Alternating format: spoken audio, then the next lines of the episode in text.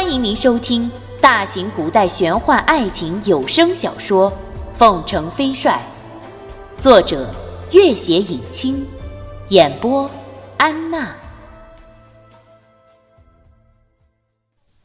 第六十九集。我只会玩弄女人，向来做不出什么怜香惜玉、低眉顺眼的事情。郡主那边，恐怕要让你失望了。那君玉呢？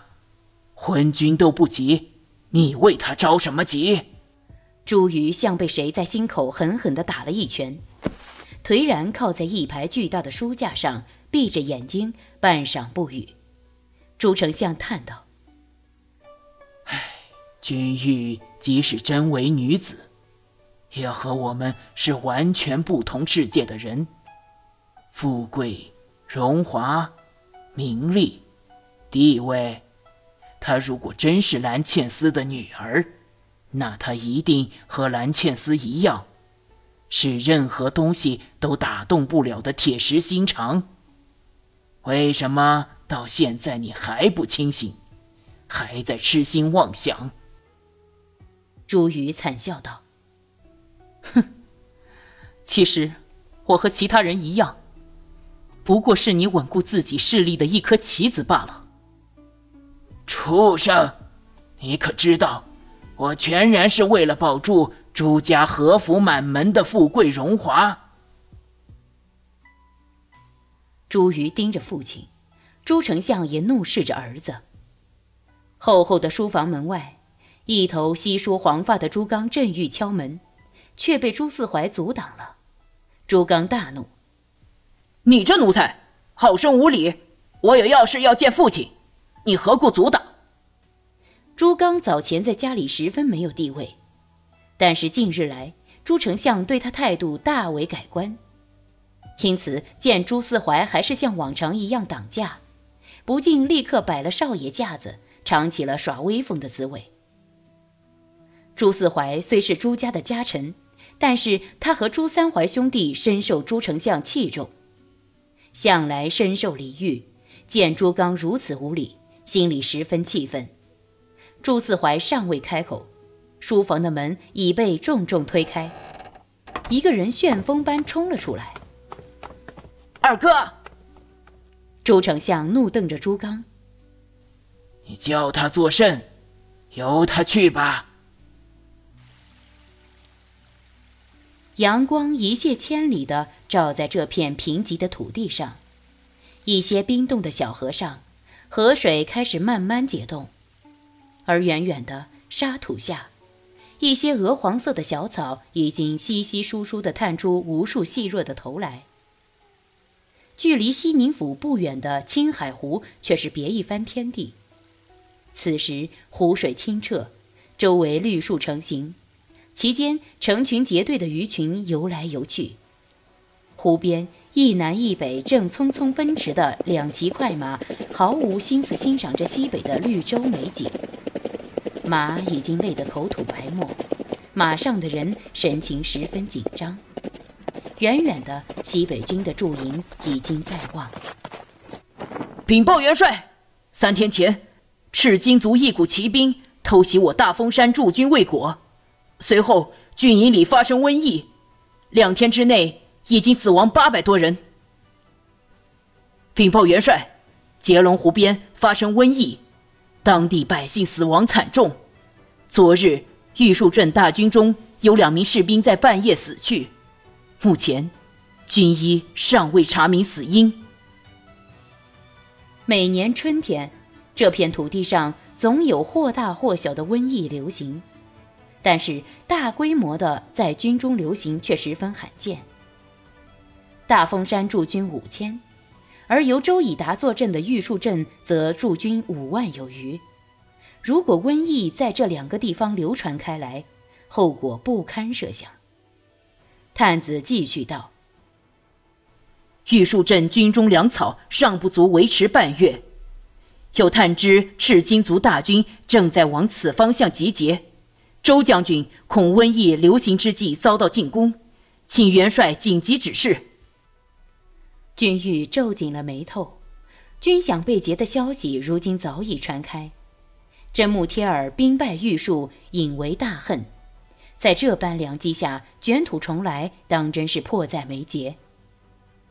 尽管朝廷已经下令各地方政府就近援助，提供粮饷，可各府衙依旧找了种种借口，迟迟拖延。大军也不可能杀进府衙去抢劫，只好无可奈何地等待朝廷再次下拨的军饷。君玉寻思。西宁府的粮草最为充裕，目前尚能维持月余。林宝山和张元等人足以维持局面。他当即下令，卢林率西宁府的一名大夫先到玉树镇调查疫情，自己则带了耿克和另外几名军中大夫，准备直奔大峰山。刚准备出发，忽报白如辉来到军营，君玉十分意外。白如辉去年年底返回凤凰城主持事务，此刻怎会匆匆赶来？白如辉一进来，立刻道：“寨主，我是奉弄影公子之命前来的。”原来凤凰寨得知西北军军饷被劫，弄影公子在朝中为官几年，深知此事危急，立刻派了白如辉先行。白如辉摸出一摞银票。正是凤凰寨历年经商累积的部分资金，是西南西北各大钱庄通兑的银票，有十万之多。虽然也支撑不了多久，但是已足以缓解当下的燃眉之急。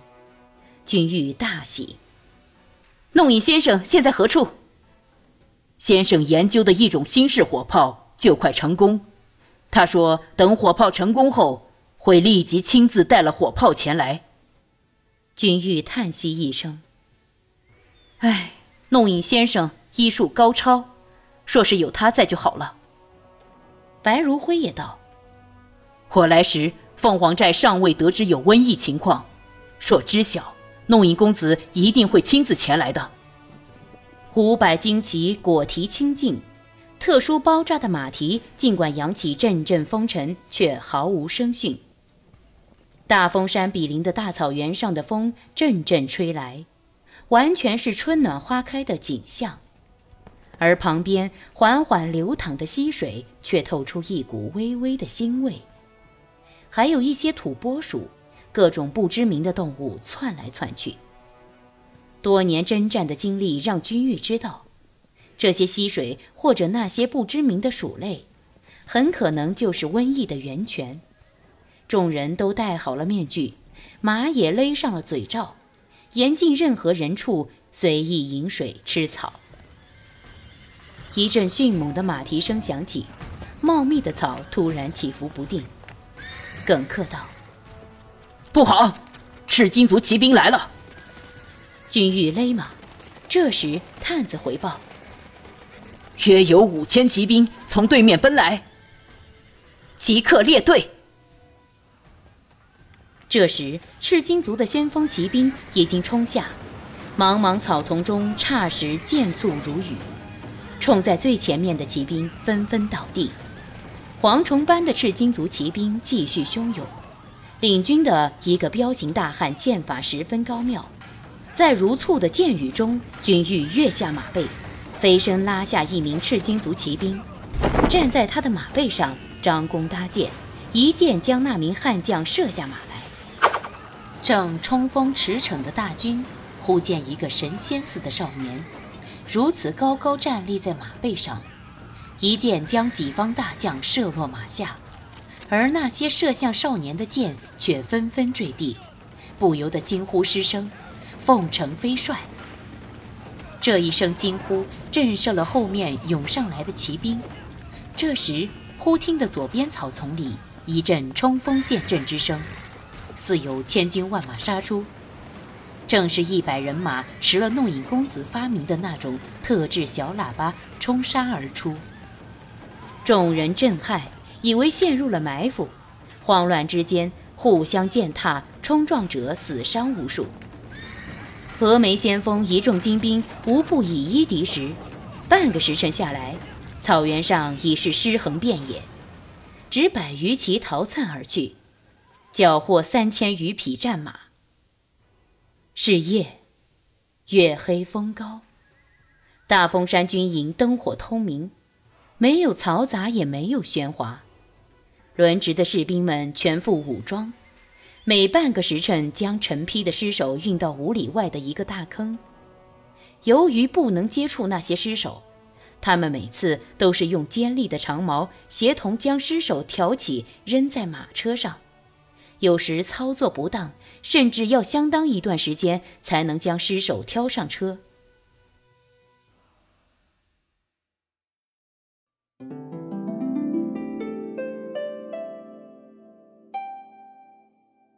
本集播讲完毕，感谢您的关注与收听。